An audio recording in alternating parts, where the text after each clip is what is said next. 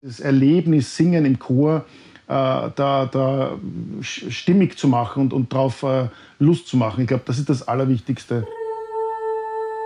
Ja, Singen ist Herz und Seele.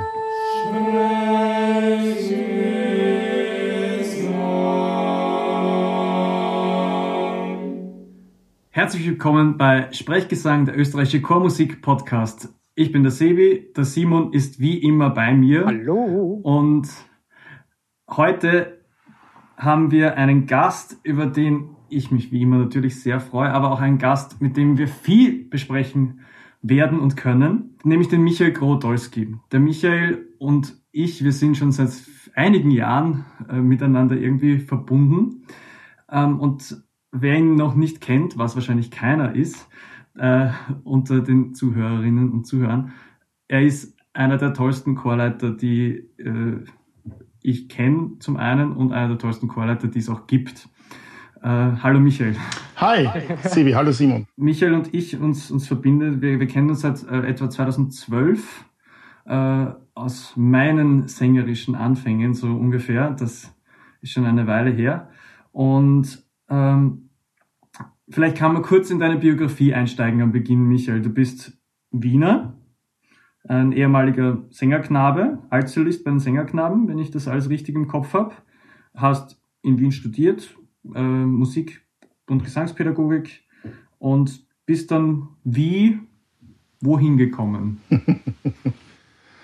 Ach Gott, äh, was soll man auch viel erzählen? Naja, ich, ich denke, ähm, ich hatte viel Glück in meinem Leben, sagen wir so. Also ich glaube, ich glaube, mir wurde viel in die Wiege gelegt und ähm, ich hatte einfach, glaube ich, echt das große Glück, sagen zu dürfen, dass dass, ähm, wenn man das jetzt Musikalität nennen mag, oder ich weiß nicht, wie man es genau ausdrücken soll, aber wenn dieses Musikal, diese musikalische Ader, ähm, also es hätte vielleicht so ganz anders sein können, aber natürlich, wenn meine Eltern nicht gesagt hätten, du, die, Sänger, die, die Wiener Sängerknaben suchen Nachwuchs, magst dich nicht da melden, ähm, dann wäre das wahrscheinlich ganz anders gelaufen. Und so ergibt halt wahrscheinlich wie, wie in vielen Leben anderer auch äh, ein Baustein den anderen. Und äh, natürlich äh, würde ich lügen, wenn ich jetzt sagen würde, ich hätte geplant, dass ich mal dort und dort bin, dass ich mal den und dort Chor leiten darf, dass ich mal geschweige denn auf der Uni unterrichten darf. Das sind alles Dinge, die, die passiert sind. Und ähm, insofern stand da jetzt nicht der riesige Plan dahinter. Also ich meine, das Singen ist in meinem Zentrum immer geblieben. Das ist, glaube ich, der, der Kern auch meines äh, chorleiterischen Schaffens. Und das Singen ist sicher etwas, ähm, ja, das, äh, das ich, ich wollte eigentlich immer Sänger werden, sagen wir es einmal so. Also ich wollte eigentlich nie in dirigentischen Gefilden eintauchen. Ähm, aber ähm, es gibt Gott sei Dank sehr viele Sänger, äh, die, die, die viel besser sind und, und, und auch natürlich äh, einen ganz anderen Zugriff haben. Und insofern blieb mir nur die Chorleitung über. Nein, aber, aber es, ist, es ist schön, sagen zu dürfen, es ist einfach vieles passiert und ich, ich bin jetzt knapp ich würde mal sagen, so eine Lebenshälfte, wo ich mich sehen würde, den Übergang so von äh, nicht mehr ganz jung, nicht mehr ganz taufrisch vielleicht, aber, okay. aber noch nicht fertig. Und ähm, ja, und das ist einfach, äh, weil du gesagt hast, wie geht wo, oder wie geht's weiter? Ich weiß nicht, wie du das genau formuliert hast, Sebi. Ähm, es ist ein, ein, Work in Progress und das Leben geht so weiter und, und äh, ja, schau mal, was noch passieren wird. Mhm. Das glaube ich auch, ja. Ähm, du bist ja der, der künstlerische Leiter von, von vielen verschiedenen Gruppen. Ähm, und was mir da besonders auffällt, ist, da sind auch viele Jugendchöre dabei. Ich sehe da den, den Chorus Juventus, äh, den, den, die Jugendchorakademie, äh, auch äh, der, der Landesjugendchor Wien steht da in deiner Lebenslauf und auch die, die Wiener Chorschule zum Beispiel. Ähm, was ist es, das dich da so fasziniert am Arbeiten mit den Jugendchören oder den Kinderchören oder den jüngeren Chören? Hm. Ähm, also wenn ich jetzt in mir selber hineinschaue, ist es, ist es diese Vielfalt auf der einen Seite Semi-Profi-Chöre oder den Wiener Kammerchor leiten zu dürfen. Das ist eine ganz andere Atmosphäre und Zugang natürlich. Aber das, was mich natürlich absolut fasziniert, ist sozusagen genau äh, diese, wie soll ich sagen, diese erfahrerische Unbedarftheit, äh, ohne das jetzt schlecht meinen zu wollen, sondern einfach dieses, wenn jemand noch nicht viel Chor gesungen hat und auch noch in einem gewissen Lebensabschnitt ist, wo man, wo man auch noch hungrig ist, ja, ähm, da die Leute mit größter Verantwortung natürlich äh, und mit viel Lust und, und, und, wie soll ich sagen, dieses Erlebnis Singen im Chor da, da stimmig zu machen und, und darauf Lust zu machen. Ich glaube, das ist das Allerwichtigste. Ähm, man kann scheitern damit, ähm, aber es stellt sich auch bei jeder Probe natürlich die Frage, wie, wie schaffe ich es, diese jungen Damen und Herren sozusagen ähm, dahin zu führen, dass, dass es eben ein Erlebnis wird, egal welche Literatur. Und das sind Lebensfragen und das sind äh, probendidaktische Fragen, kein Thema. Ähm, und wie gesagt, scheitern wir nicht damit, dass man vielleicht auch mal ein Stück zu schwer annimmt, aber mein Ziel war es immer, Jugendchor nicht abzutun als Jugendchor im Sinne von, da gibt es jetzt eine Grenze, was Literatur betrifft. Also effektiv gibt es eine Grenze, klar, aber ich meine jetzt so vom, vom Denken mal, einfach ohne Grenzen denken dürfen. Wohin will man einmal? Äh, weil ich denke, das Ziel sollte immer größer sein, ähm, und nicht zu sagen, die können das vielleicht eh nicht, sondern im Gegenteil. Also der, der Traum und das, der Glaube daran äh, bringt, glaube ich, kann, oder es gibt ja den Spruch, kann Berge versetzen. Und das ist für mich bei jungen Leuten so wichtig, weil es einfach schön ist, auch in der Arbeit. Und man merkt eh schnell, wenn, wenn Topfdeckel zusammenpassen, dann glaube ich, äh, kann das Gericht darin gut kochen und, und, und gedeihen und, und wachsend. Und äh, das, das, das war immer die große Herausforderung und Verantwortung, einfach eben mit Leuten zu arbeiten, die noch nicht diese sogenannte Erfahrung haben, sondern einfach, die man frisch äh, da hinein, hinein betreuen darf. Apropos Erfahrung, du hast jetzt irrsinnig viel Erfahrung in deiner Zweigleisigkeit zwischen quasi professionellem oder semiprofessionellem Singen und Jugendarbeit, was eigentlich eher ein österreichisches Modell ist, glaube ich. Ich glaube, wenn man, wenn man so in, Deutschland oder so hineinschaut, dann gibt es diese Profi-Chorleiter, die nur das machen und dann gibt es die Jugendchorleiter, die nur das machen. Also es ist schon ein ziemliches Spezifikum. Heißt das, dass deine Probenarbeit oder dein Probenzugang gar nicht so unterschiedlich ist, ob wenn du jetzt mit Kammerchor oder mit der Jugendchorakademie arbeitest, gibt es da grundsätzlich Parallelen oder schaltest du um und sagst, okay, jetzt das und dann das? Das ist eine sehr gute Frage, Simon.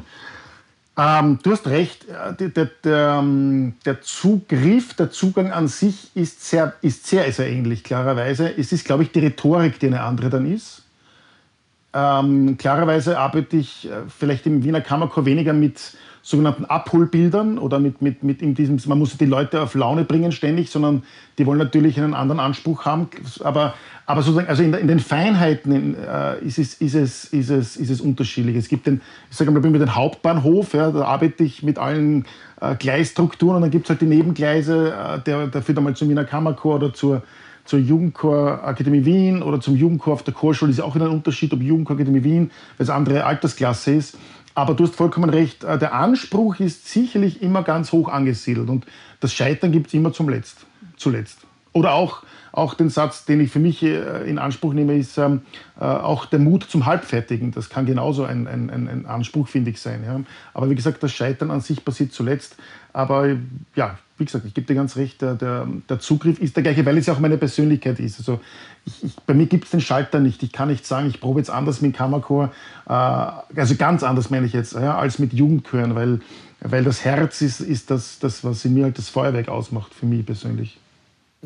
Gibt es da auch vom, vom, vom Stimmzugang Unterschiede? Also die gibt es natürlich, aber wie, wie schauen die aus? Wenn, du bist ja nicht nur ein toller Chorleiter und ein toller Sänger, sondern auch ein toller Gesangspädagoge. Wenn du jetzt die Stimmen im Kammerchor hast und die Stimmen in einem der Jugendchöre, was unterscheidet sich da im Zugang? Auf was muss man vielleicht aufpassen? Na, Im Jugendbereich ist es sicherlich auch die, die, die, hm, die aufpassen, dass man stimmliche Überforderung nicht, nicht äh, sozusagen, also vor lauter Ehrgeiz und Mut, dass man nicht die, die Leute stimmlich überfordert. Das ist das, das hehre Ziel. Und gerade bei jungen Herren äh, im, im Stilbuch, die muss man immer natürlich irgendwie im, im Gehör haben und darauf schauen. Also, ich, ich, also wenn ich arbeite, arbeite ich natürlich prinzipiell einmal über die Stimme, immer die eigene Stimmvorstellung. Das ist für mich das Um und Auf, für mich zu arbeiten. Ähm, sozusagen, wie geht es mir als Sänger mit den, mit, mit den Stellen? Ähm, wie würde ich es anlegen?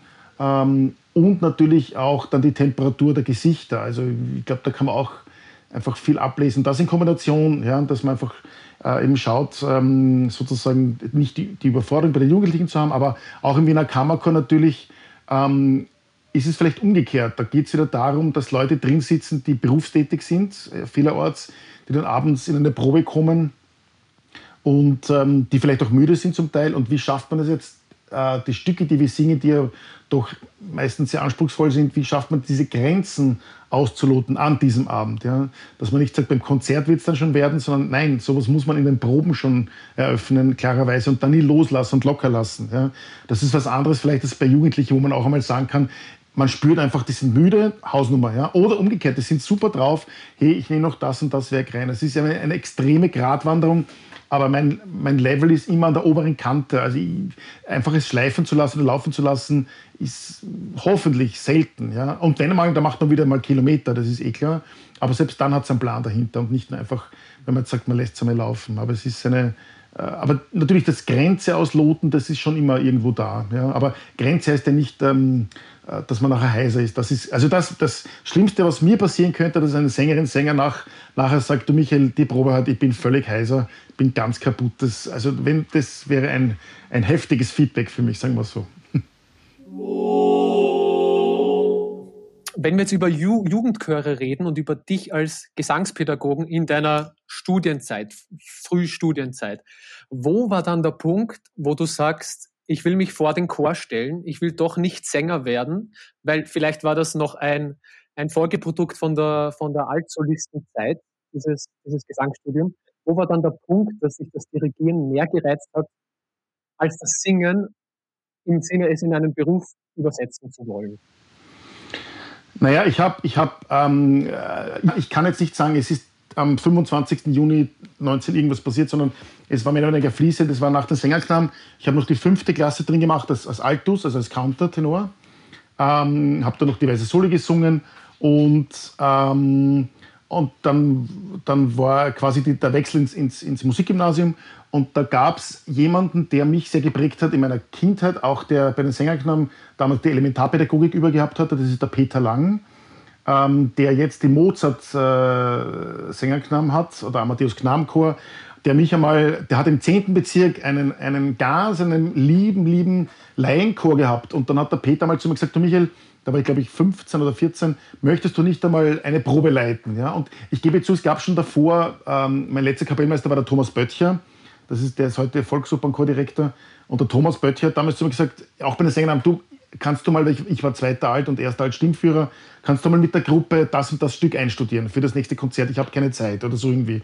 Und da hat es eigentlich begonnen schon ein bisschen, dass ich quasi halt am Klavier gesessen bin, ganz easy natürlich und überhaupt keine didaktische Erfahrung, einfach vorgeklopft hat am Klavier und die haben halt nachgesungen. Aber das war schon der erste, wie soll ich sagen, der Gedanke, aha, ich traue mich offensichtlich da was zu machen. Ja. Und dann der Peter Lang eben eingeladen, äh, im 10. Bezirk, da diesen Laienchor mitbetreuen zu dürfen. Und das waren wunderbare Konzerte und ich war quasi dann sein Assistent. Dann äh, war ich in der Kantorei beim, beim Mozart Knabenchor, dann bin ich nach Japan mitgeflogen, da gab es tolle Touren nach Asien, Korea etc., wo ich eigentlich dann ja zweiter Chorleiter sein durfte immer wieder Konzerte äh, übernommen habe. Das waren Touristenkonzerte in Wien, also jetzt nicht hochqualitativ hochstehend, aber immer, immer natürlich mit Erfahrung verbunden etc. Und eigentlich der Kick war dann im Rahmen meines Musikerziehungsstudiums ähm, damals noch in Wien, Johannes Prinz, äh, ich denke, den kennen auch alle, ähm, der, mich, der es geschafft hat, eigentlich bei mir einen Punkt auszulösen, der mir bis dato immer gefehlt hat. Und das war so diese, diese Verbindung aus Lust am Singen, aber mit höchstem Anspruch äh, und nie trocken. Und diesen Punkt, den, den hat der Johannes äh, da bei mir erwischt. Und das war dann absolut der Punkt, wo ich gesagt habe, bei dem möchte ich unbedingt singen.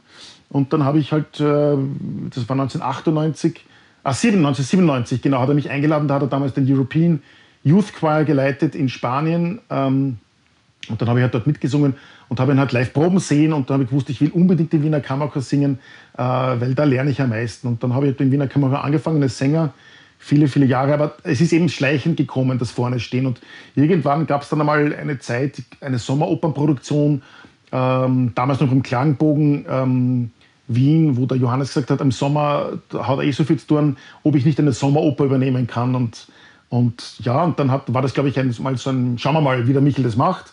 Das dürfte ganz okay gewesen sein. Ja, und dann ist das einfach gewachsen. Und, und ähm, aber natürlich, es kann, hätte auch ein Scheitern sein können, weil es heißt ja nicht nur, wenn man Luft zerteilen kann oder wenn man klug reden kann, dass man deswegen den Chor jetzt an sich bindet oder nicht. Und, und, aber wie gesagt, dieses Lust am Musizieren und den Chor mitzunehmen, das, das habe ich beim Johannes Prinz äh, ganz stark mitgenommen und gelernt. Jetzt ähm, weiß ich aus persönlicher Erfahrung, und das kann ich zu 100% nur bekräftigen, dass deine Chöre nicht nur super singen, nicht nur schön singen, sondern auch besonders gern mit dir singen. Warum glaubst du, ist das? Sowas kann man nicht beantworten, weil das fällt im Bereich. Äh, also erstens vielen Dank für das, für das nette Lob. Das weiß ich nicht, ob jetzt alle mir singen. Das würde ich, also ich, ich fände es ich auch nicht gut, wenn jetzt alle sagen, sie würden mir singen. Ich glaube, die Vielfalt soll euch da sein und jeder sucht sich aus, wo man gern singt. Ähm, ich weiß es nicht. Ich, ich, äh, ich, ich glaube, es hängt vielleicht ähm, mit dem zusammen, dass mir an sich die Rolle, also na, wie drücke ich das aus? Ähm, ich fühle mich nicht als, als Chorleiter im Sinne von, die müssen jetzt das machen, was ich will, sondern ich, ich kämpfe mit mir selber ständig darum, wie schaffe ich es, sie einzuladen, dass sie singen, ohne mit dem Gefühl, ähm, äh, ja, das kann man auch streiten darüber. Es gibt ja auch andere Kolleginnen und Kollegen, die ganz anders arbeiten. Ja? Also früher zu meiner jungen Zeit gab es noch das Angst, der Angstfaktor, man hat Angst mit und deswegen macht man am Bestes draus. Ja. Das gibt es Gott sei Dank heute, glaube ich, immer weniger, sondern einfach die Lust und das Einladen. Und ich, und ich glaube, das ist, das ist, die Psyche des, des Sängers ist so, so diffizil und, und wirkt sich immer sofort auf die Stimme aus. Und ich glaube, nachdem ich ab, auch vom Singen kommen darf, ist das irgendwie, sehe ich für mich, für mich ganz persönlich, als mich halt mein Plus, dass ich halt selber gern singe und dass ich hoffentlich auch immer ein bisschen mitfühlen darf. Wie, wie geht es einem Sänger, Sängerin? Ja? Und das sind so die Momente. Ob, und alles Weitere entscheiden dann eh die Mitwirkenden, ob sie dann gerne singen wollen bei mir oder auch nicht. Ja, das, das mag immer dahingestellt sein, klar. Ähm, ein ganz anderes Thema ist, ähm, du bist ja auch oft Jurymitglied, oder ich weiß nicht wie oft, aber du bist auch Jurymitglied bei diversen ähm, Wettbewerben. Und da Simon und ich, wir diskutieren ganz oft darüber, wie sinnvoll solche Wettbewerbe eigentlich sind, um man gute Musik eigentlich wirklich so qualitativ beurteilen kann. Ich stelle mir das schwierig vor. Ja, das ist ein, ein, ein Punkt, der, der bei mir ähm, durchaus sehr umstritten ist. Da bin ich, bin ich auch, auch bei dir oder bei euch. Ich denke, ein Wettbewerb kann viel Gutes bewirken. Ich glaube, wenn man einen, einen jungen Chor hat, also ein junger Chorleiterin, Chorleiter ist, ein junges Ensemble hat, und man möchte sich ein bisschen profilieren im Sinne auch, ähm, also keine Ahnung, ob das heutzutage noch so ist in Zeiten mit, mit Medien und mit, mit Facebook und mit diversen anderen Verbreitungsmedien. Da bin ich vielleicht auch jetzt schon wieder älter, aber, aber, aber Wettbewerber sind natürlich schon, wo man sagt, ah, der hat den Wettbewerb gewonnen. Ähm, da gibt es einige Beispiele. Es gibt natürlich auch Beispiele, wo ein Chor einen Wettbewerb gewinnt und trotzdem kennt man ihn danach auch nicht mehr. Ich glaube, das ist das eine, was ich damit sagen möchte. Also es kann ein, ein Weg sein, um, um, sich zu profilieren für mehr Vermarktung oder für mehr Öffentlichkeit. Das andere ist, ähm, und ich habe das ja selber auch, auch in einem Wettbewerb gemerkt oder auch in der Jury, also ich, ich persönlich bin jetzt kein großer Freund von Jury-Tätigkeiten, gebe ich offen zu. Ähm, weil auch selbst eine Jury hat eigene Dynamiken. Ja, Wenn es da äh, Leute gibt, die wollen, dass der Chor durchkommt oder nicht, dass der durchkommt, es ist, es ist so, wie es ist. Geschmäcker sind verschieden. Allein das ist schon, finde ich, schwierig. Und wie du richtig sagst, Sebi, ähm, eine musikalische Leistung in einem Moment festzustellen, die jetzt abgerufen wird. Ich meine, so geht es am Skifahrer auch. Ja. Der kann super fahren die ganze Woche und am Sonntag fahrt er und plötzlich, weiß ich nicht, fädelt er ein oder nicht. Also es ist wahnsinnig schwierig. Ja. Es ist, ich, ähm, ich bin, also um es auf den Punkt zu bringen, ich bin kein Freund von Wettbewerben habe sie immer versucht, wenn geht, zu umgehen. Ähm, manchmal kommt der Druck von außen, ja, macht's das, das ist wichtig für euch, dass ihr da gesehen werdet. Ja. Gleichzeitig weiß ich, und gerade, du warst damals selber dabei, Sevi, beim Mozart, wie wir den Wettbewerb hatten, gleichzeitig weiß ich, welche Verantwortung man hat, gerade im Jugendchor. Ich glaube, Erwachsenenchor ist wieder was anderes äh, und gerade im Semi-Profi-Bereich, weil da weiß dann jeder, okay, wenn du gewinnst, passt und wenn du verlierst, das Leben geht auch weiter. Aber bei Jugendchören muss man schon sehr aufpassen, dass man nicht, dass man nicht, äh, weil du motivierst ja die Leute hin. Ähm, natürlich sagst du nicht, ihr seid super, ihr seid sehr gut, ähm, aber ähm, ich glaube, es ist diese wahnsinnige Gratwanderung, trotzdem sagen zu müssen, äh, pass auf, wenn wir nicht verlieren, es ist jetzt keine Schande, es ist, das Leben geht, wie gesagt, auch weiter. Aber ich glaube, dass für viele das einfach ein wichtiges Erlebnis ist im jungen Alter. Also Jugendchor-Wettbewerbe bin ich eigentlich eher dagegen, sagen wir so. Ich finde Festivals super, ich finde äh, Auftreten, irgendwo miteinander singen, genial, überhaupt kein Thema. Aber Wettbewerbscharakter, ähm, ja, ich glaube, das hat sich auch ein bisschen überholt. Ich denke, eben vielleicht die Medien, mit den heutigen Medien kann man sich eh gute Eindrücke von den Chören verschaffen.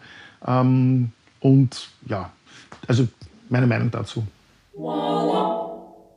Ähm, der, der, Simon und ich, wir haben ja auch schon Kammerchor-Erfahrung eigentlich, ein bisschen, gell?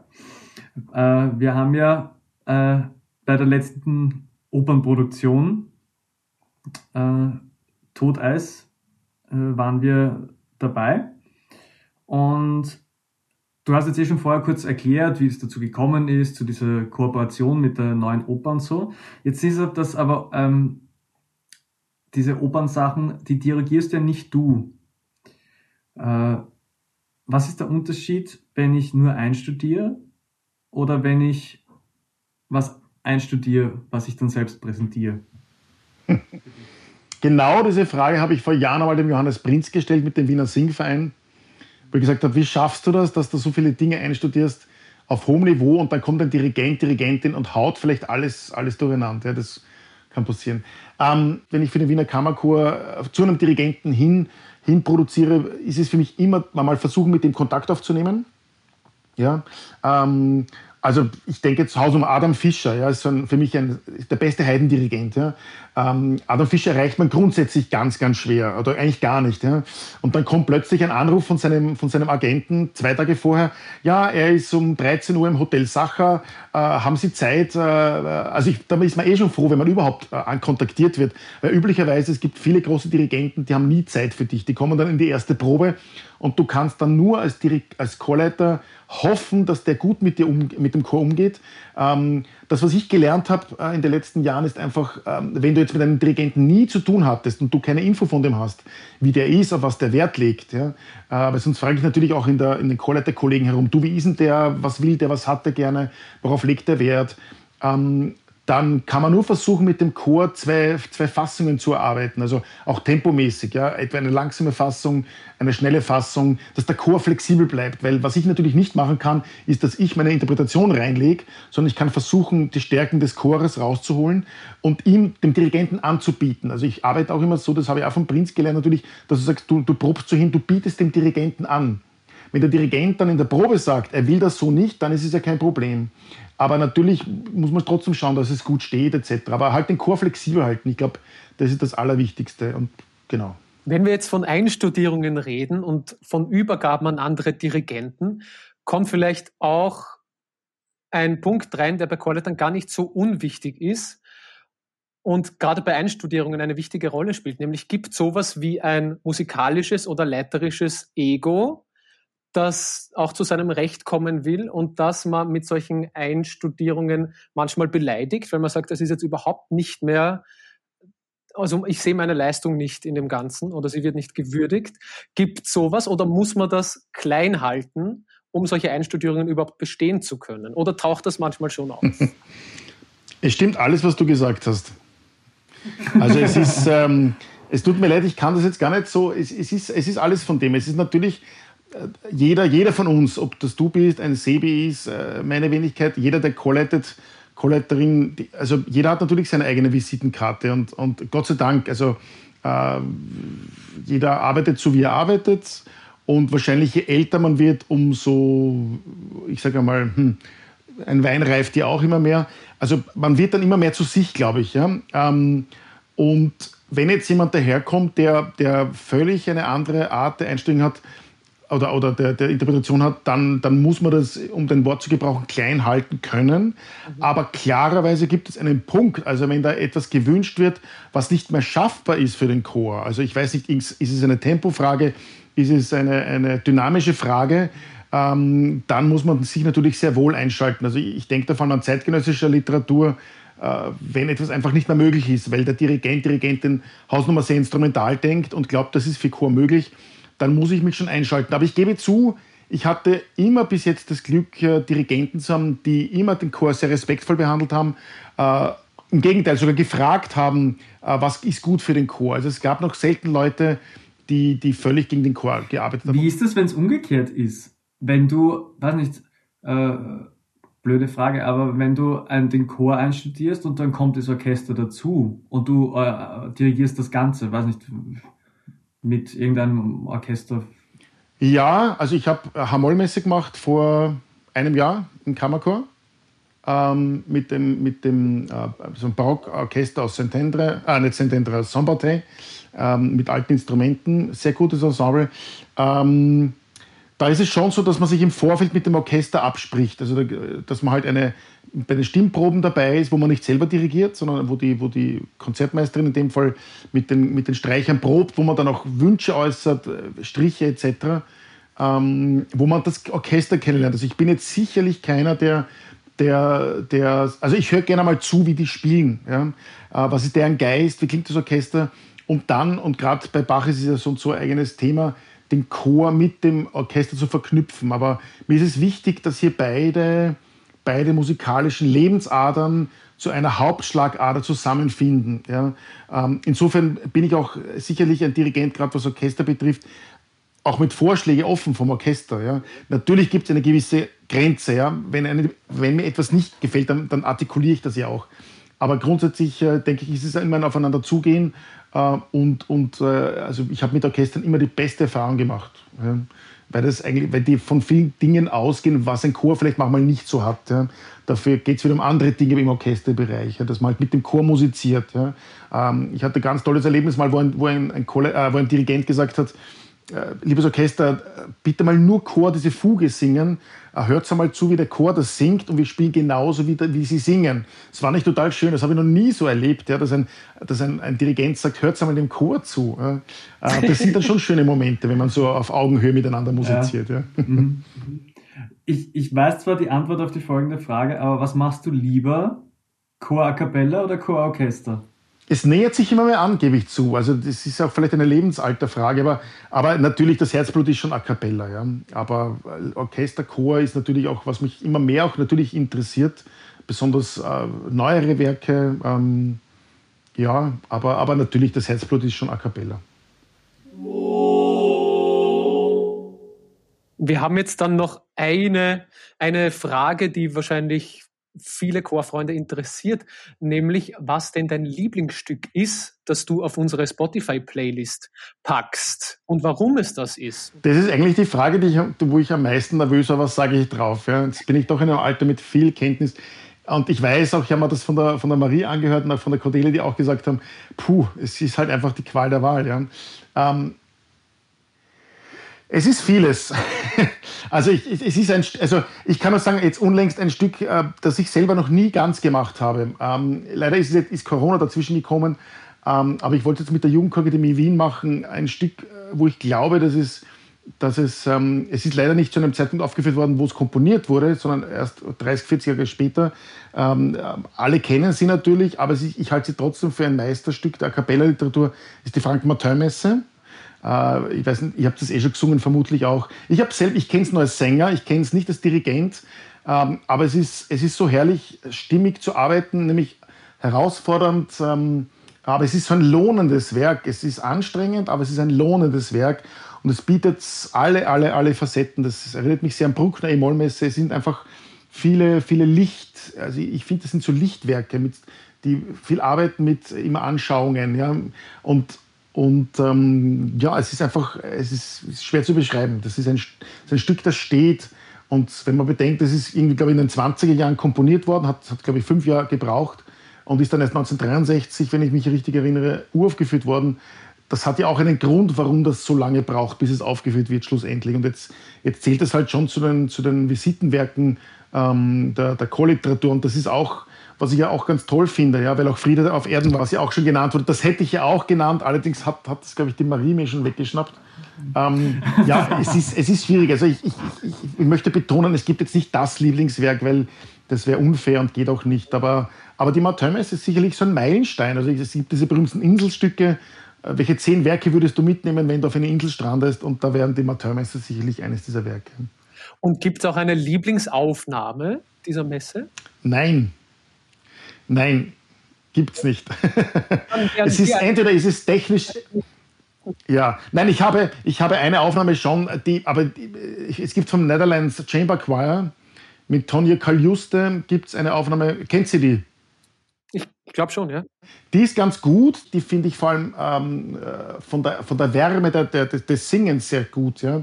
Ich bin kein Freund von diesen perfektionistischen Aufnahmen, also wo alles, wo du merkst, da ist alles perfekt äh, im Sinne von, es steht alles im Moment, aber, aber allein das Kyrie bei dieser Aufnahme, das ist total warm und sehr, sehr herzlich musiziert.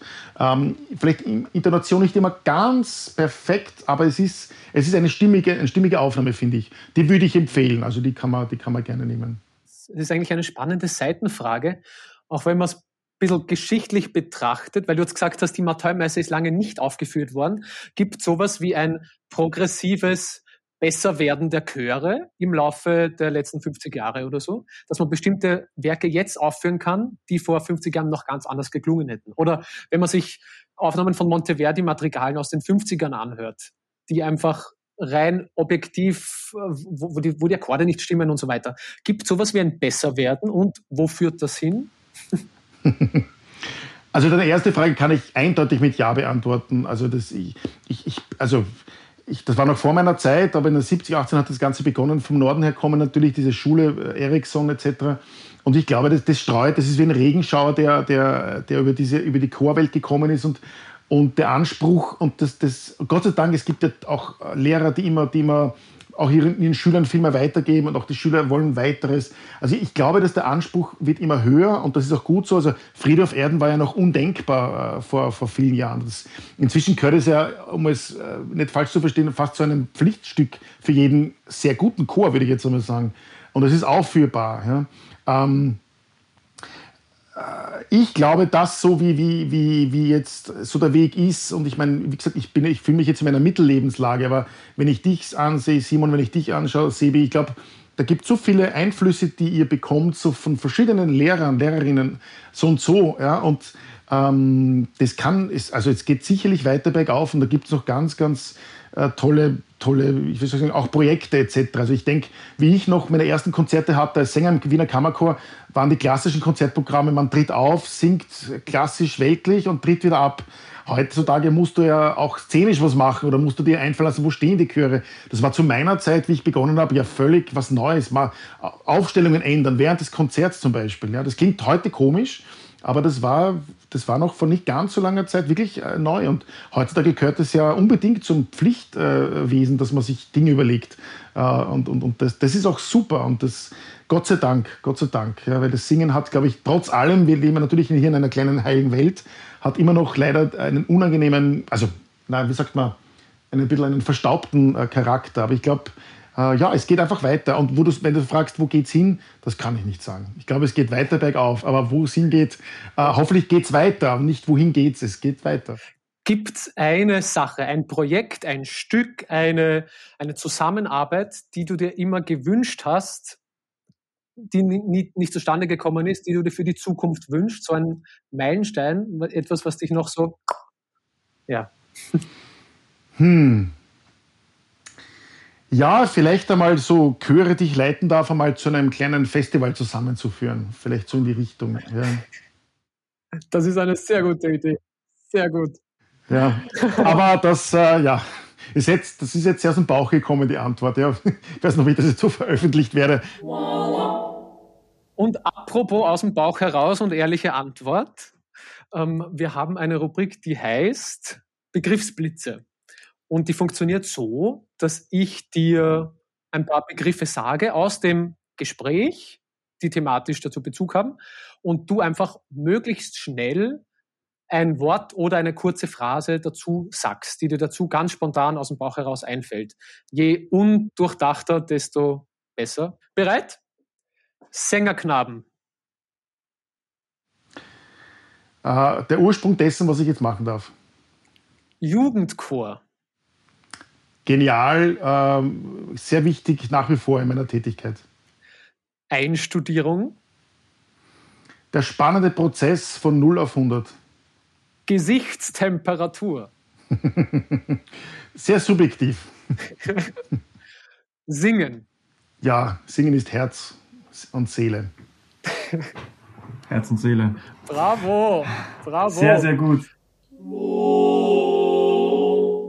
Ich wollte noch eine Sache kurz sagen, weil, mich, weil ich mich jetzt gerade daran erinnere. Ich wollte dich mit einem eine, eine Aussage konfrontieren, die du vor ein paar Jahren mhm. getätigt hast. Du hast okay. nämlich einmal gesagt, sing nicht wie ein Jahreskartenbesitzer, sing wie ein Schwarzfahrer. Was fällt dir dazu ein? ich verwende das äh, leider jetzt immer öfters auch im Dirigierunterricht. Nein, es, nein, es ist eigentlich, eigentlich ist ganz blöd. Ich hätte es auch gerne wieder gelöscht. Ich werde, ich eigentlich von, von Sängerkreisen wieder damit gelöscht. Wobei ich, es, ja, mein Jahreskartenbesitzer ist einfach, ähm, ist was Tolles. Ne? Du, du, du, kann nichts passieren. Ja, du fährst in der U-Bahn und zeigst deinen Ausweis, fährst wieder weiter und, und brauchst dich nicht drum kümmern. Äh, Schwarzfahrer, das ist, ist ganz blöder Vergleich. Wie gesagt, der hinkt natürlich extrem. Ähm, Schwarzfahrer ist im Grunde, du bist, du weißt ja nie, also ich vergleiche das natürlich eine Metapher für eine Chorprobe, ja, dass du nicht reingehst und sagst, mal, jetzt mache ich schon wieder das, sondern hoffentlich bleibt spannend. Ja, wäre ich erwischt, wäre ich nicht erwischt. Nämlich im besten Sinne wäre ich erwischt. Wäre ich erwischt, dass ich gut singe. Ja? Ähm, oder auch aus Chorleiter-Sicht wäre ich erwischt, dass es jetzt eine super Probe ist, äh, dass halt nichts Routine wird. Das möchte ich damit sagen. Ja? Singt nicht mhm. wie ein mhm. Jahreskartenbesitzer. Das hat, ja, Genau. Nein, ich finde das super. Das ist auch, also wenn ich von heute was mitgeben darf an die Zuhörerinnen, ist es, singt's nicht wie Jahreskartenbesitzer. Singt's grundsätzlich und singt's nicht wie Jahreskartenbesitzer. Sehr gut. Danke, Michael. Das ist, ja, das ist das beste Schlusswort. Absolut. Fein. Hey, vielen Dank. Ich finde es ich find's toll, dass ihr Wahnsinn, diese Initiative und also Hut ab. Das, das, großen Respekt an euch alle, dass ihr da so äh, das meine ich, das den, weil du sagst, ob es weitergeht. Genau dadurch geht es zum Beispiel weiter. Ja. Das sind einfach jetzt elektronische Möglichkeiten, die, die perfekt sind. Ja. Danke vielmals. Wir Super. danken dir fürs Kommen. Wir danken dir für dein danke, offenes Gespräch da jetzt äh, und, und danke euch deine auch. Zeit. Danke Simon, danke Sebi, danke Gerwin. Alles Liebe, alles Gute. Gell? O spre